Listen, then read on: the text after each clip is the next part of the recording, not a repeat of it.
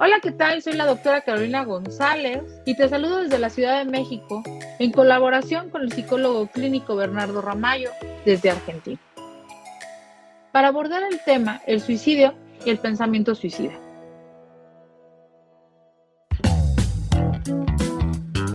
Bienvenidos a Health Radio, el podcast donde destacados expertos en diversos campos de la salud humana abordan los temas que más te preocupan y los que tienes curiosidad de conocer a fondo. Health Radio, el podcast de la salud. Quiero comenzar con la definición del suicidio, que es ponerle fin a tu propia vida. Es una reacción trágica a situaciones de la vida estresante cuyo fin principal es terminar con el dolor. Es de vital importancia identificar los signos y síntomas que ponen a una persona en riesgo de terminar con su vida. Pon atención y observa con todos tus sentidos y toma nota. Cuando alguien esté hablando constantemente del tema del suicidio y pregunte de mil maneras cómo pudiese terminar con su propia vida, o diga frases como me voy a suicidar, desearía estar muerto, desearía no haber nacido, tenga cambios de humor, de sueño, de alimentación, comience a comprar medicamentos, comience a consumir drogas, bebidas alcohólicas o bien comience a regalar sus pertenencias, esté ansioso, agitado o haga cartas donde diga que se despide, que se va de este mundo. Algunas personas son muy claros sus síntomas, pero otros mantienen en secreto sus pensamientos y sentimientos. Si presentas estos datos o das cuenta en alguien que está a tu alrededor, acércate y busca la manera de que hable o habla acerca de tus sentimientos. Un líder espiritual o de tu comunidad pudiera ser una buena opción. Consultar a un profesional de la salud mental es indispensable. Los pensamientos suicidas no se desaparecen por sí solos, así que busca ayuda. Hasta este momento quizá te has preguntado, ¿pero cuáles son las causas de los pensamientos suicidas? Con mayor frecuencia los pensamientos son el resultado de sentimientos que no se pueden afrontar. Cuando se presenta una situación abrumadora en la vida y crees que no hay esperanza en el futuro, puede que pienses equivocadamente que el suicidio es la única solución. Es posible que experimentes una especie de estrechez donde el criterio se ve bloqueado. Sientes, por lo tanto, que el suicidio es la única salida. También puede existir una predisposición genética para el suicidio. Por lo tanto, es muy importante que conozcan acerca de los antecedentes de este problema. Hay factores de riesgo, aunque los intentos de suicidio son más frecuentes en mujeres, los hombres son más propensos a completar el suicidio, ya que utilizan métodos más letales, como armas de fuego o algunas situaciones como el ahorcamiento. Tal vez corras más riesgo de suicidarte si tienes los casos como antecedente previo de haberlo intentado. Desesperanza, sentirte inútil, alejado de la sociedad, hayas perdido algún ser querido, tengas problemas financieros, legales, pero aunque sea muy pequeño tu problema, no lo minimices. Pudiese estar asociado también a personas que tienen ya previamente un trastorno psiquiátrico, como depresión grave, trastorno de estrés postraumático, trastorno bipolar, antecedentes de familiares con trastornos mentales, el uso inadecuado de drogas, así como enfermedades que se asocian a la depresión, enfermedades crónicas, dolor crónico, abuso sexual, entre otros. Si sientes estos síntomas, acércate a un profesional de la salud mental, debido a que las complicaciones son muy marcadas. Los pensamientos suicidas y los intentos de suicidio dejan una huella emocional no solo al paciente, también a sus familiares. Por ejemplo, los pensamientos suicidas pueden consumarse al punto de que no puedas desenvolverte en tu vida cotidiana. Y si bien los intentos de suicidio son actos impulsivos durante momentos de crisis, pueden dejar como secuela lesiones permanentes y graves, como insuficiencia o daño orgánico, incluyendo el daño cerebral. Los daños que quedan atrás después de un suicidio también son daños muy importantes. Las personas llamadas sobrevivientes del suicidio experimentan dolor, ira, depresión y culpa. Por lo tanto, no olvides que siempre la prevención es lo más importante. Si no tratas la causa de fondo, es posible que los pensamientos suicidas regresen. El tratamiento adecuado para la depresión, el abuso de sustancias u otros problemas de fondo te harán sentirte mejor y acercarte a la vida y ayudarte a mantenerte nuevamente de salvo. El psicólogo clínico Bernardo Ramayo nos va a compartir la experiencia con sus pacientes.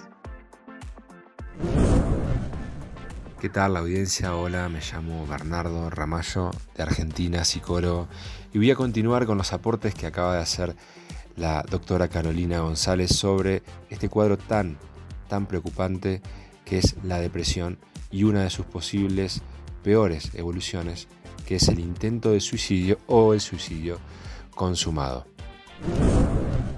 La depresión es uno de los cuadros psicopatológicos más típicos de la salud mental. Es decir, psiquiatras y psicólogos sabemos que siempre va a haber un alto porcentaje de pacientes en consultas con esta eh, patología tan sufrida, incluso a veces con tan bajo eh, resultado terapéutico. Porque aquellas personas depresivas tienen como una tentación por la victimización y por la negatividad. Eh, la depresión, si tuviéramos que buscar una palabra que la sintetice, podríamos decir que es aquella patología de la angustia. Es la patología de la tristeza, el desánimo y la desesperanza. Por eso, cuando la desesperanza, la falta de ilusión sobre el futuro, avanza y avanza, una posibilidad es interrumpir la propia vida, atentar contra la propia vida. ¿Por qué? Porque, en definitiva, aquel que no sabe qué hacer con sus problemas, en un momento puede empezar a ilusionarse, y quiero destacar la palabra ilusión, con que la solución es detener los problemas, que básicamente es detener su cabeza, sus pensamientos invasivos permanentemente que no los puede apagar, aminorar ya con nada. Me gusta pensar que aquel que decide esto no lo decide desde la desesperanza, aquel que decide quitarse la vida, lo hace desde la esperanza de por fin encontrar paz.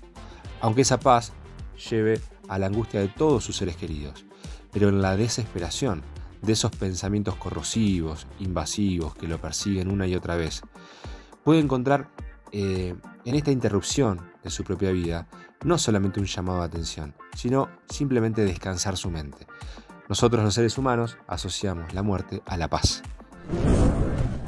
Claramente tenemos siempre asociado este significado. Entonces, nos tenemos que preguntar por qué una persona necesita tanto, tanto la paz que decide atentar contra su propia vida. Y bueno, quizás es porque ya probó distintas posibilidades y no encontró solución. Pero como destaca una y otra vez mi colega Carolina, siempre estamos los especialistas para recibir eh, esta consulta imprescindible de aquel que padece esto. Es decir, como toda cosa que se me va de las manos, preciso de un especialista, de aquel que está preparado para abordar estos asuntos. Y la depresión, bien tratada, tiene remisión total. Es decir, hay un poco el mito de que aquel depresivo va a morir así porque es como una enfermedad em, hereditaria, crónica, progresiva. Y yo les digo que no. Yo he podido trabajar con pacientes depresivos con intentos de suicidio que han podido remitir totalmente la patología, pero después de un trabajo serio y siempre interdisciplinario entre la psiquiatría, la psicología y siempre yo por lo menos, desde mi punto de vista, eh, una corriente alternativa holística es fundamental. Reiki, yoga, meditación, algo de esto es fundamental. También, como un cuarto elemento, pondría alguna actividad recreativa o deportiva. Eh, bueno, espero que hayamos podido pensar un poquito esto, esta situación de los especialistas, y los invito también, los invito a todos, a que puedan comunicarse con nosotros, a que puedan seguirnos por las redes sociales. Nos encuentran en Instagram, en Facebook, con los nombres nuestros. En mi caso, Bernardo Ramallo, también tengo un canal de YouTube y pueden ir mirando distintos contenidos relacionados a estos. Y invitarlos, porque prontamente con mi colega Carolina vamos a iniciar un taller en donde vamos a poder recibir a aquellos familiares que han tenido que pasar por la situación de que un ser querido se ha intentado quitar la vida. Hay muchos espacios para aquellos padres, sobre todo, que han perdido a su hijo que consumó el suicidio. Pero no hay espacios para aquellos familiares que tienen que vivir con ese miedo a que su ser querido vuelva a cometer esto o lo consume directamente. Así que estén atentos porque pronto vamos a ir mostrando la información de estos próximos espacios. Hasta luego. Esto fue Health Radio. Muchas gracias por acompañarnos. Te esperamos en el próximo capítulo del podcast, con más información especializada, invitados, novedades y sorpresas en temas de prevención y cuidado de salud humana.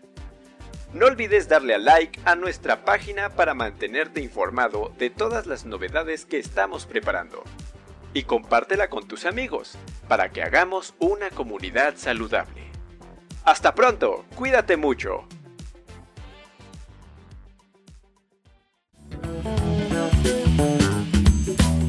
Health Radio, el podcast de la salud.